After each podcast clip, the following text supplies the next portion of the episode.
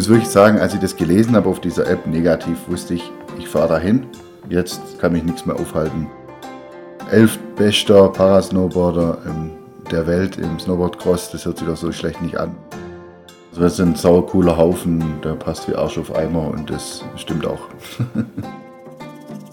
Nihao Sushi. Ja, das müsste so viel heißen wie Hallo und Achtung auf Chinesisch. Achtung, heute haben wir, also Philipp Wegmann und ich, Dorian Aust, eine extrem coole und lässige Folge für euch. Ja, zumindest, äh, wenn man jetzt nach den Klischees der Sportart geht. Und damit willkommen zurück beim Team Deutschland Paralympics Podcast Mein Weg in Peking. Denn es gibt ja vermutlich kaum eine Sportart, die so einen Stempel hat wie das Snowboarden. Klar, der Sport der coolen und lässigen und das deutsche Team hat gleich drei coole und lässige Jungs hingeschickt. Und uns ist heute Christian Schmid aus China zugeschaltet, ein absoluter Pionier im deutschen Parasnowboard. Er hat das deutsche Team praktisch mitgegründet und ist jetzt ja, mit zwei Kumpels vor Ort, wenn man so will.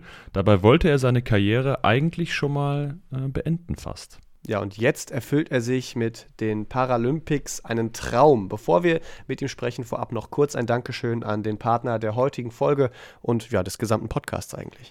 Das ist nämlich die Sparkassenfinanzgruppe. Überall in Deutschland stehen die Sparkassen an der Seite der Menschen und ermöglichen ihnen die wirtschaftliche und soziale Teilhabe. Im Sport engagieren sie sich jährlich mit über 90 Millionen Euro. Das ist Geld für Vereine, das deutsche Sportabzeichen, die Elite-Schulen des Sports und für die Athletinnen und Athleten vom Team Deutschland und natürlich auch vom Team Deutschland Paralympics. Und warum?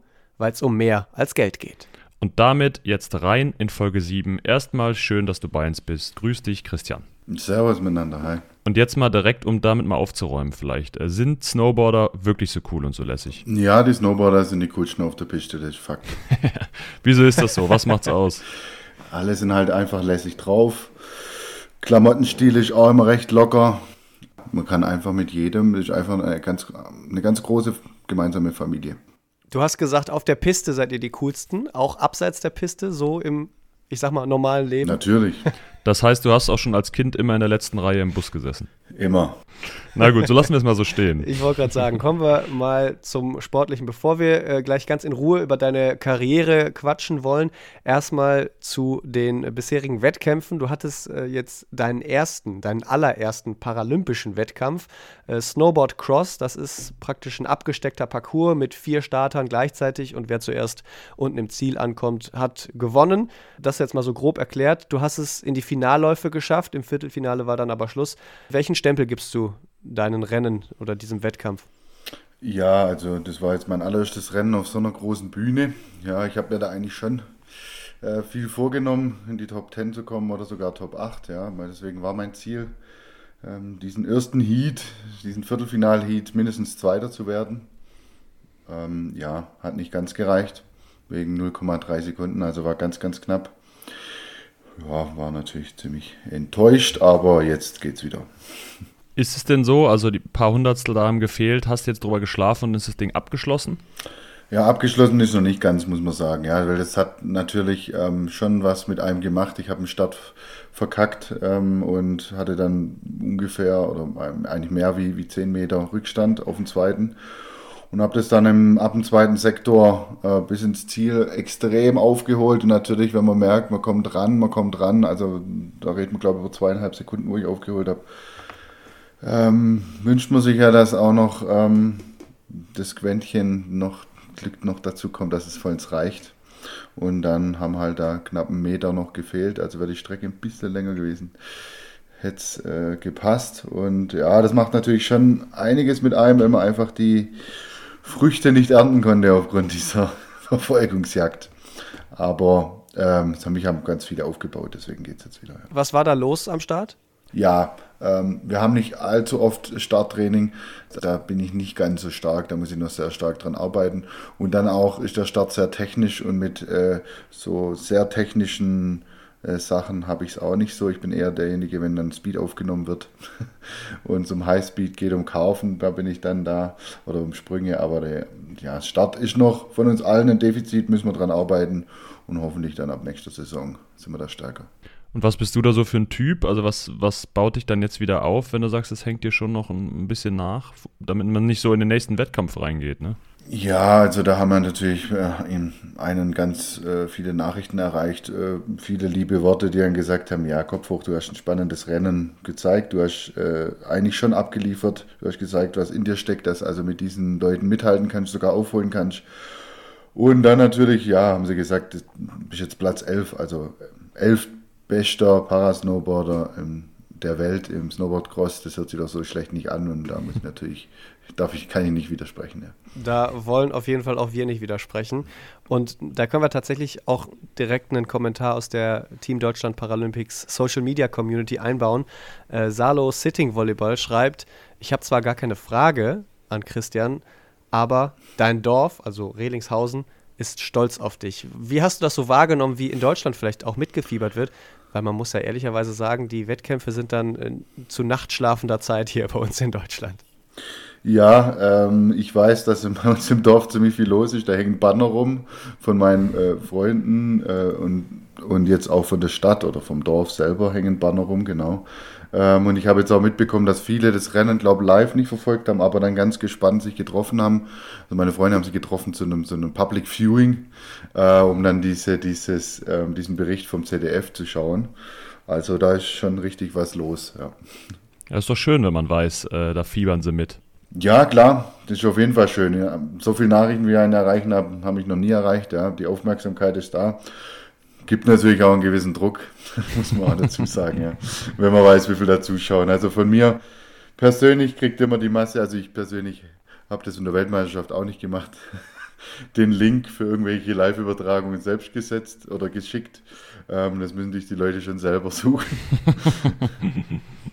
versuchst es unter den Teppich zu kehren. Ja, und, unter den Teppich jetzt nicht, aber dann weiß ich wenigstens nicht, wer alles zuguckt.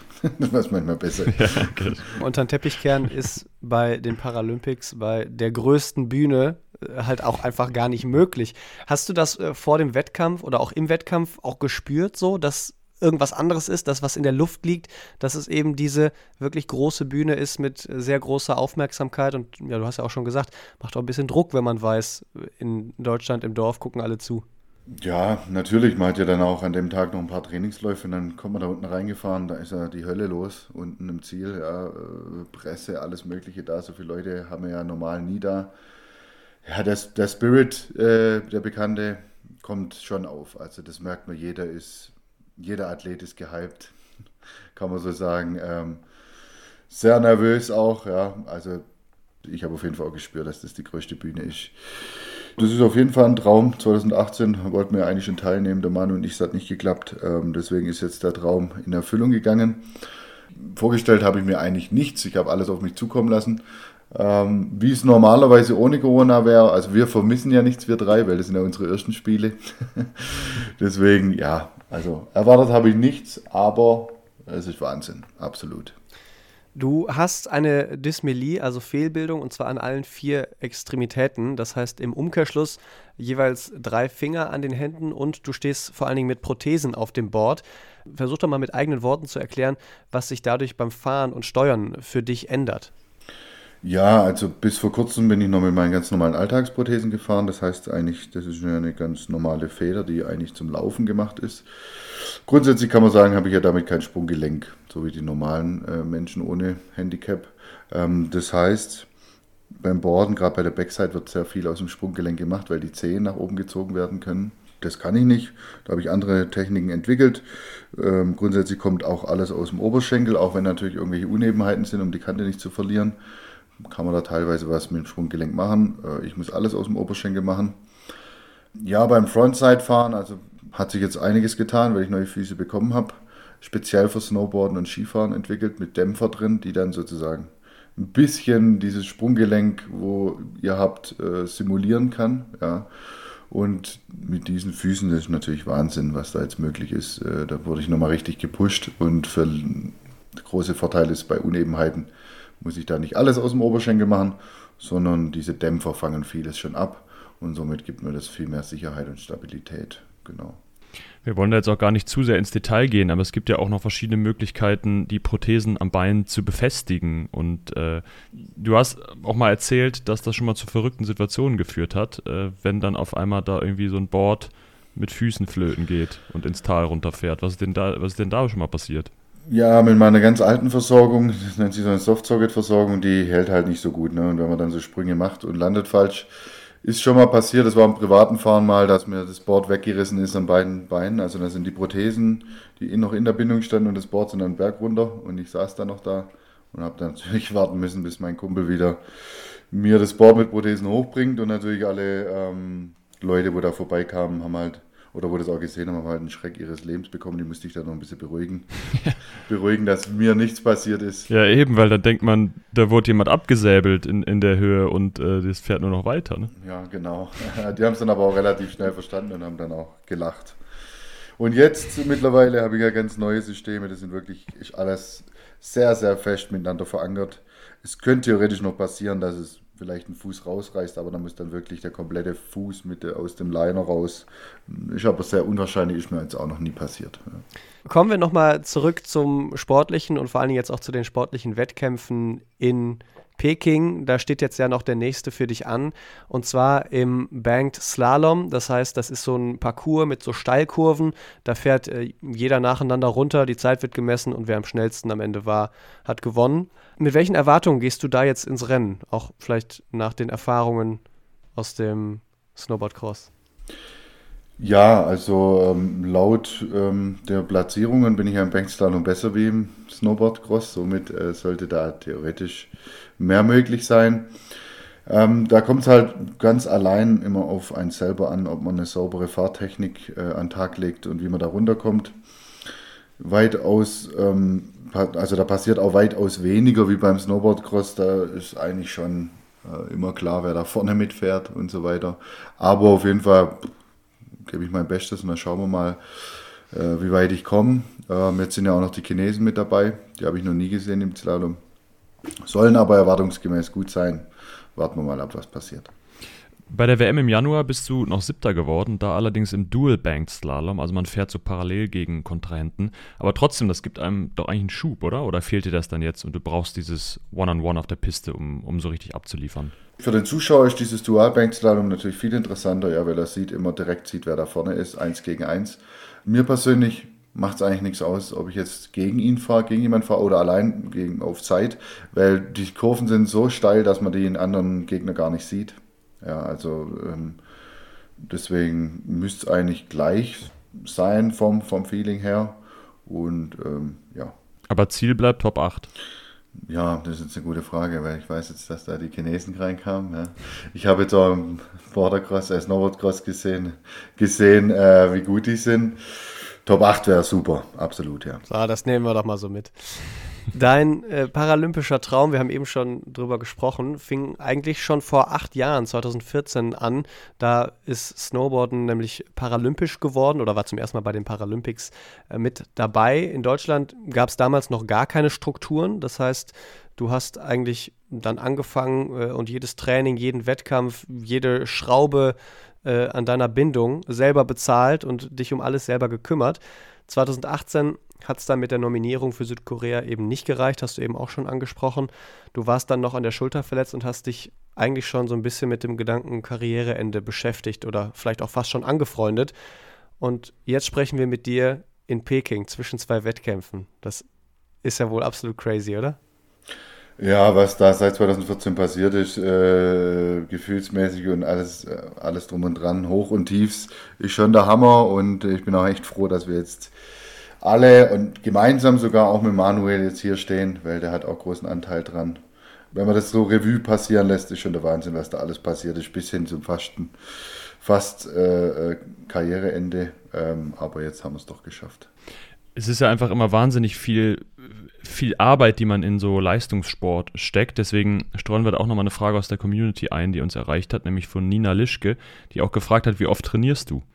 Und wir weiten das mal aus, äh, vielleicht zu der Frage, hat sich das denn verändert in dem Laufe der Karriere?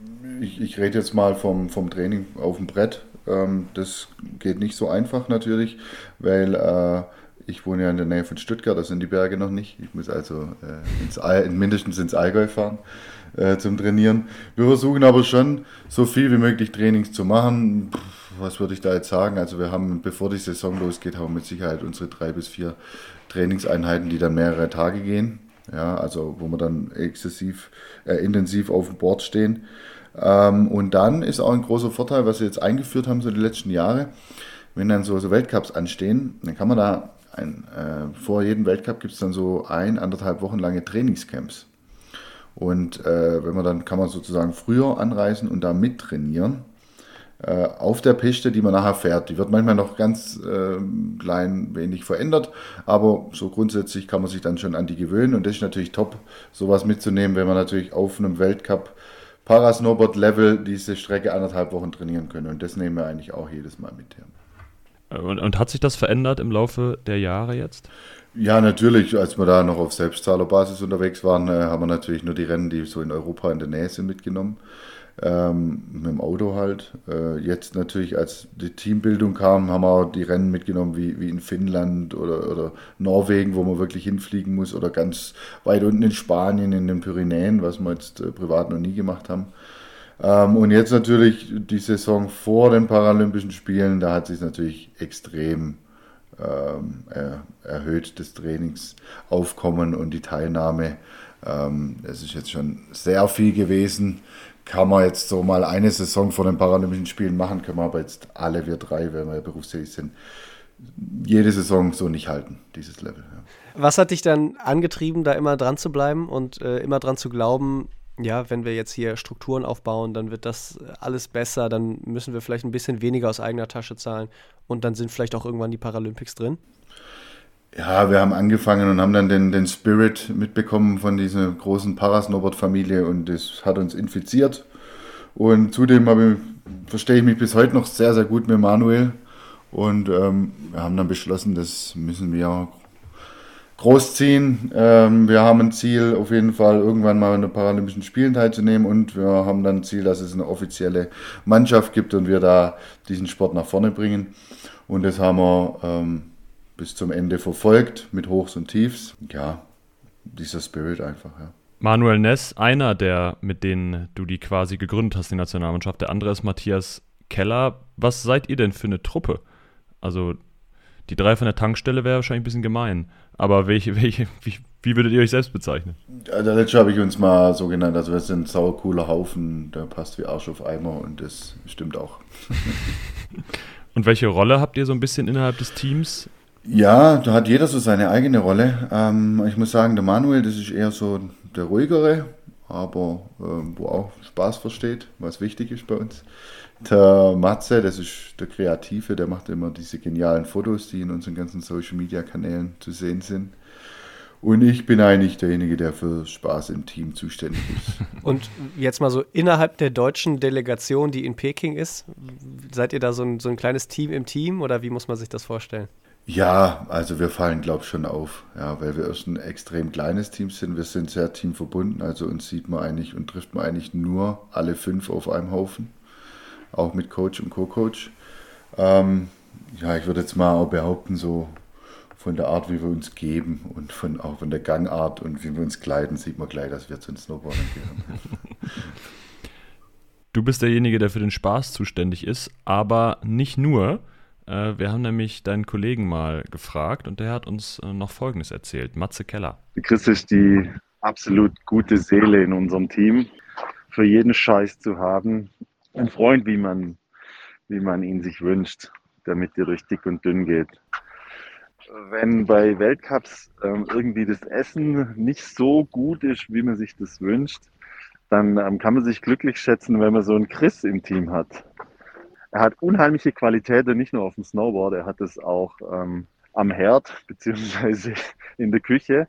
Er hat uns beispielsweise in Finnland mit hervorragenden schwäbischen Wurstspätzle verwöhnt, so dass wir dann einen Tag später gar nicht mehr in die eigentliche Kantine wollten, sondern einfach nur seine Wurstspätzle genießen wollten.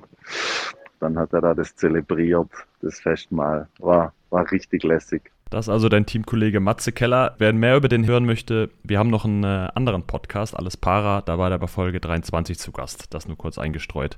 Du bist also der Meisterkoch. Machst du das in äh, China auch? Nee, in China muss ich jetzt ehrlich sagen, wir haben ja gar keinen Herd und nichts. Und ich muss auch sagen, das Essen ist eigentlich gut. Ja. Ähm, das hat sich in Finnland jetzt so ergeben, weil das Essen wirklich, oh, ja, man kann schon sagen, grausig war. ähm, also ja, und das hat sich dann halt so ergeben, weil da war ein Supermarkt, da haben wir eingekauft und wir hatten ja so, so ein Apartment mit einer Küche, mit einer vollwertigen Küche. Ja, dann hat sich das so ergeben, weil ich koche auch daheim eigentlich relativ gern, wenn es die Zeit zulässt. Und scheint wohl geschmeckt zu haben. Ja. Ich hätte jetzt aber nicht gedacht, dass man in einem finnischen Supermarkt Spätzle bekommt. Ja, nee, aber man kriegt Mehl, äh, Wasser und Eier her. Das ist ja schon alles, was man Stark. braucht. Das heißt, du bist wirklich Profi. Du machst die Dinger dann selbst, ja? Ja, als Schwabe äh, kauft man keine Spätzle, sondern macht sie selber. Also das ist Grundbedingung. Und was ist dein, sagen wir mal, deine, dein Paradeessen, was du kochen kannst? also es haben schon viele gesagt, dass meine Kässpätzle nicht schlecht wären. Ja. Ich glaube, das ist auch so. Da ist nämlich, das habe ich nämlich das Rezept von meiner Oma. Ähm, da ist ein bisschen Geheimzutaten drin. Oder was heißt keine Geheimzutaten, aber das muss man ein bisschen anders machen. Und ähm, ja, ich glaube, das ist das Beste, was ich so kredenzen kann. Auf Omas Rezept kann man eigentlich immer vertrauen. Richtig. Die Schwierigkeit ist immer nur die Mengen, weil die wiegen das ja nicht ab, die haben das im Gefühl. Und das rauszukriegen, das muss man dann halt abnehmen. Das ist die Schwierigkeit, diese Rezepte zu übernehmen. Ja. Das äh, spielt sich meistens dann über die Zeit ein. Apropos äh, einspielen, wir haben auch noch ein kleines Spielchen für dich hier zum Abschluss unserer Podcast-Folge. Und zwar lassen wir unsere Gesprächspartnerinnen und Gesprächspartner immer Sätze vervollständigen. Wir haben drei Sätze oder halbe Sätze und du bist dann jeweils für die zweite Hälfte vom Satz verantwortlich. Und ich würde dir einfach mal den ersten rüberrufen und du komplettierst. Mein wichtigster Moment auf dem Weg nach Peking war. Boah, das ist jetzt aber schwer. Mein wichtigster Moment auf dem Weg nach Peking war. Ach so, ja, der zweite PCR-Test, dass der negativ war. Das heißt, da ist die ganze, der ganze Aufbau, die ganzen Strukturen.